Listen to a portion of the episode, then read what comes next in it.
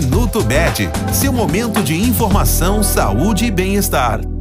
Dando sequência ao dia do fonoaudiólogo, o assunto de hoje são os distúrbios mais comuns tratados por esse profissional. Pesquisas indicam que aproximadamente de 3 a 15% das crianças apresentam algum tipo de distúrbio da linguagem, mas pessoas de todas as idades podem precisar de um fonoaudiólogo. Entre os diversos tratamentos oferecidos estão os relacionados a problemas auditivos, alterações da comunicação que podem comprometer o aprendizado, distúrbios do equilíbrio, problemas neurofuncionais, diagnóstico audiológico e reabilitação com próteses auditivas, diagnóstico de risco audiológico na medicina do trabalho e melhoria das funções motoras de pessoas idosas.